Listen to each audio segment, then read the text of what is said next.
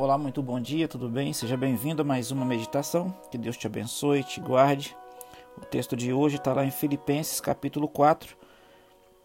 Nós vamos ler aqui e é um conselho também para para que eu e você nós possamos viver bem em meio a essa pandemia. Nós estamos sendo bombardeados a todo momento, todo instante pela mídia, pela televisão, os telejornais aí sobre o coronavírus. Sabemos que é um mal presente, mas ele não pode ocupar o primeiro lugar da nossa vida, não é verdade?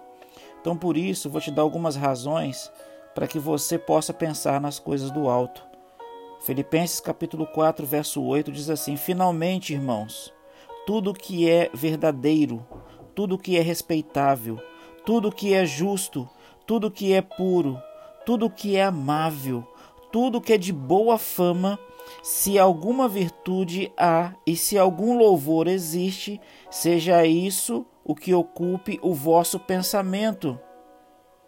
O que também aprendestes e recebestes e ouvistes e vistes em mim, isso praticai, e o Deus da paz será convosco.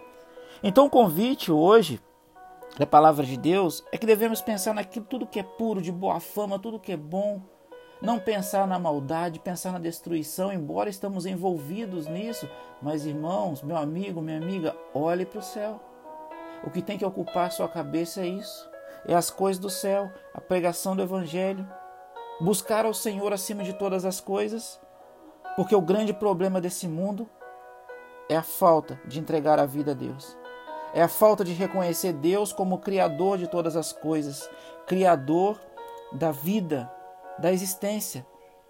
Então, meu querido irmão, minha irmã, nesse momento, eu oro a Deus para que Deus te abençoe e que somente as coisas boas, você pode abrir o seu coração para as coisas boas, ouvir aquilo que é bom, ver aquilo que é bom, ver aquilo que vai te ajudar a crescer espiritualmente. Esquecer, irmão, dessas coisas que provocam medo, angústia sofrimento. Música que te traz a lembrança, o passado horrível que você já viveu. Então Deus está te chamando hoje para uma nova vida. É, Deus está te chamando para uma nova vida.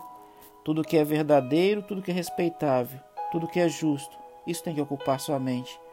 Você quer abrir seu coração para Deus nesse momento e pedir para que Ele ocupe verdadeiramente a sua mente? Vamos orar. Poderoso Deus, amantíssimo Pai, Senhor, exaltado, louvado seja o teu santo nome. Obrigado, querido Deus, pela dádiva da vida e por tudo que o Senhor tem nos dado. Agora, Pai amado, estamos chegando até a Sua santa presença. Tem muitas pessoas que estão orando comigo, pessoas que estão clamando para a volta do filho, para a volta do esposo ou da esposa, estão clamando a Deus para que a família unida possa caminhar nos caminhos que vai levar ao céu. Então, por favor, atenda essa oração nesse momento perdoa os nossos pecados, levante o aflito, levante o necessitado, o enfermo nesse momento, visite, ó Pai, pela glória do teu nome e promova a cura, libertação para quem precisa. O Senhor sabe. Então, em nome de Jesus, eu entrego a vida de cada pessoa que está ouvindo esse áudio nesse momento em tuas mãos. Que o Senhor possa nos usar, nos abençoar e tudo que for bom, de boa fama, se tem algum louvor nisso, precisa ocupar nossa mente, nosso coração.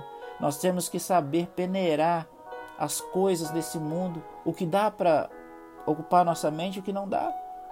Fica conosco, Pai. Perdoa os nossos pecados. Nos dê um dia maravilhoso na tua presença. Nós clamamos essas bênçãos e te agradecemos no sagrado nome de Jesus. Amém. Que Deus possa te abençoar mais uma vez. Fica aqui um abraço do pastor Irã Pascoal e da minha família diretamente para sua família. Que Deus te abençoe, que Deus te guarde e que você possa verdadeiramente, verdadeiramente estar aos pés do Senhor e as coisas boas possam ocupar a sua mente. Que Deus te abençoe e até uma próxima.